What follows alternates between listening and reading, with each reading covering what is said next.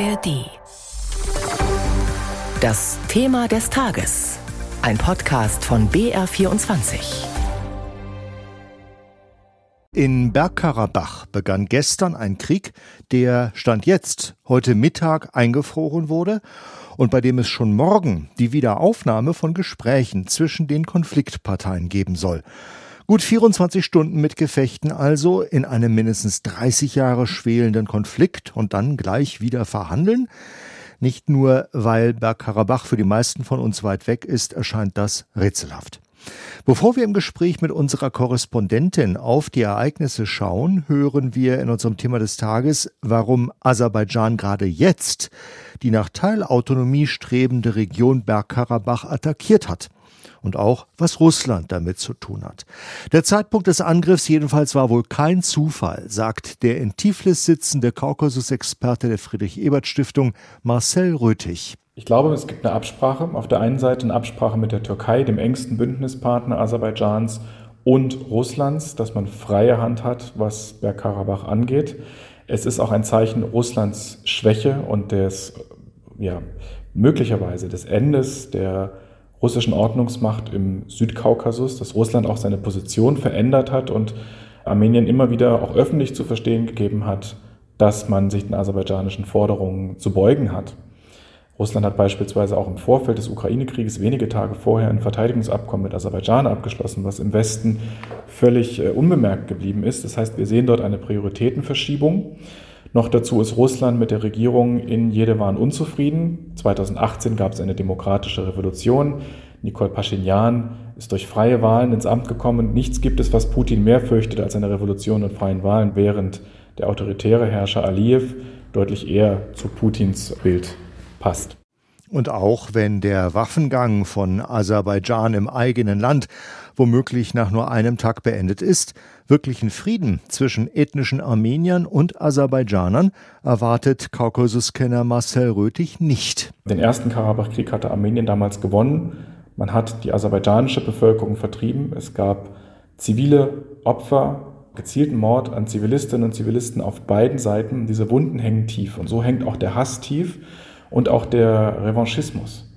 Die Gefahr ist da, dass die armenische Kultur oder das armenische Erbe in Bergkarabach verschwinden wird und mit ihnen auch die Menschen verschwinden werden. Ich glaube, durch, die, durch, die jetzt, durch den jetzt verkündeten Waffenstillstand und die Gespräche, die ja morgen stattfinden sollen, ist man vielleicht, Gott sei Dank, an einem Punkt, an dem Schlimmeres vermieden werden konnte. Also Schlimmeres meine ich, dass es möglicherweise noch mehr Tote in der Zivilbevölkerung geben würde. Aber was eben droht, ist trotzdem eine ethnische Versäuberung, weil eben die Armenierinnen und Armenier, die nicht unter aserbaidschanischer Herrschaft leben wollen, dass diese dann gezwungen sein werden, Bergkarabach, das Land, aus dem sie kommen oder das Gebiet, aus dem sie kommen, Richtung Armenien zu verlassen. Das wäre eine ethnische Versäuberung durch Vertreibung.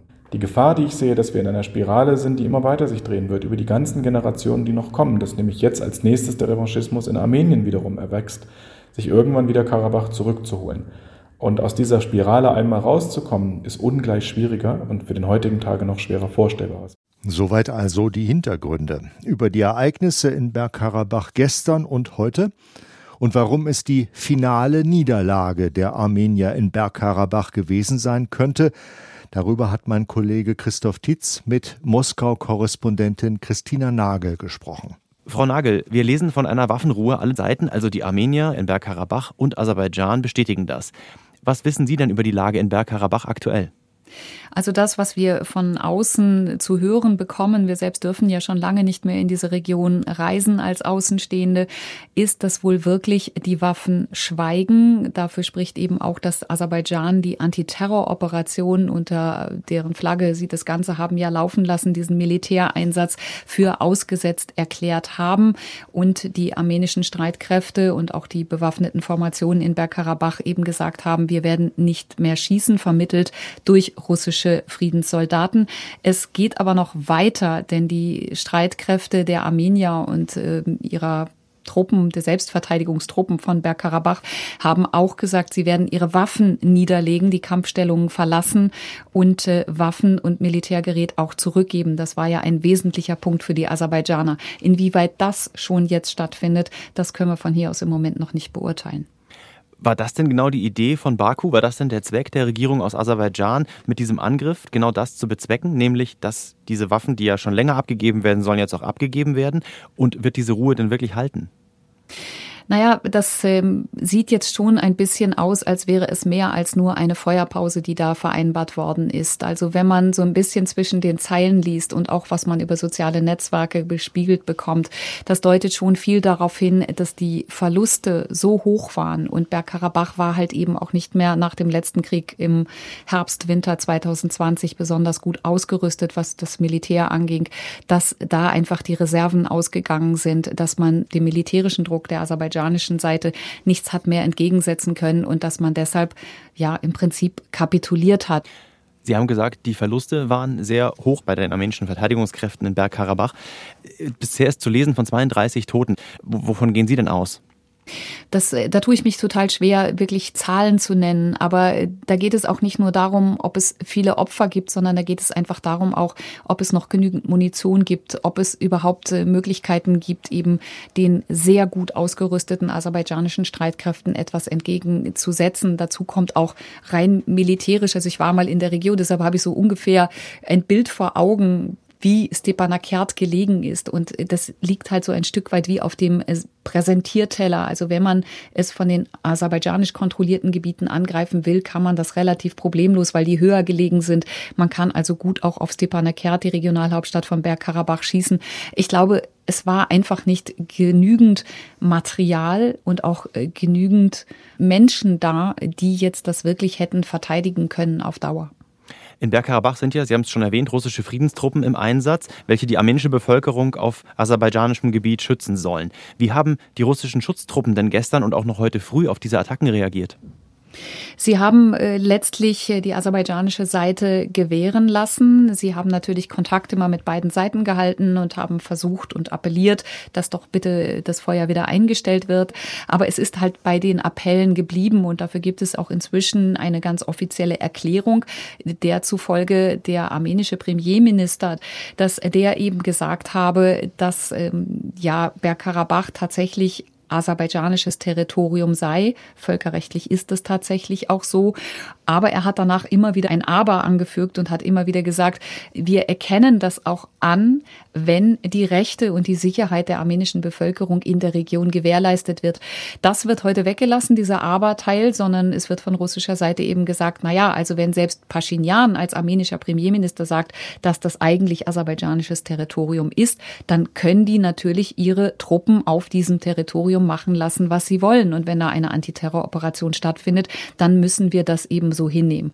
Womöglich also die finale Niederlage für die armenische Bevölkerung in der aserbaidschanischen Region Bergkarabach. Und es steht zu befürchten, dass es nun zu einer Vertreibung der Armenier aus Bergkarabach kommen könnte. Zeit für sich.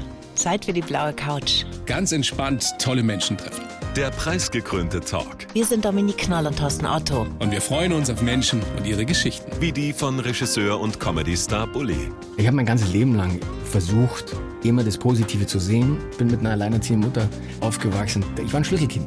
So. Sehr früh Eigenverantwortung, sehr früh Träumereien entwickelt, an die Träume geglaubt. Menschen mitten im Leben. Mal prominent, mal ganz normal. Ich habe äh, gutes Jahr, bevor ich schwanger worden bin, das Unternehmen gegründet. Also jemand, der jetzt zuhört, denkt sich, langt sich am Kopf und denkt sich, ja, beschwer dich doch nicht, dann hättest halt, wärst du halt nicht schwanger worden, so ungefähr mein. Einfach machen, dein Motto. Genau, das ist einfach so. Ganz herzlich, ganz privat. Ich würde gerne Sterbende begleiten. Da war dieser Impuls, wie man das halt mitten im Studium kennt und man denkt sich so, für was mache ich den ganzen Scheiß eigentlich? Und ich wollte irgendwas mit Tiefe und dann dachte ich, naja, also was Tieferes als Sterben und so, das geht ja eigentlich gar nicht. Wusstest du, dass du das aushalten kannst? Wahrscheinlich irgendwie schon. Gespräche auf der blauen Couch. Über Nacht war ich die Skateboardfahrende Nonne und alle wollten halt ein Foto, wie ich Skateboard fahre. Ne? Was interessant war, ich war mal äh, badische Vizemeisterin im Hochsprung und im Kugelstoßen.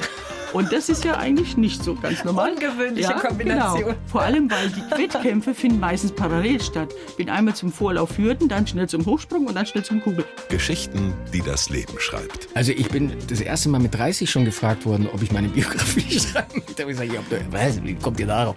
Auf der anderen Seite frage ich mich dann immer, was wen interessiert ist. Mich würde es interessieren. Ja? Okay, ich denke mal drüber nach. Aber ich... Ich könnte es auch für dich schreiben. Wirklich? Auch schön. Ja. Bin gespannt, was da rauskommt. Ja. naja, wir warten es ab. Die blaue Couch. Der Premium-Podcast von Bayern 1. In der ARD-Audiothek und überall, wo es Podcasts gibt. Jetzt reinhören und kostenlos abonnieren.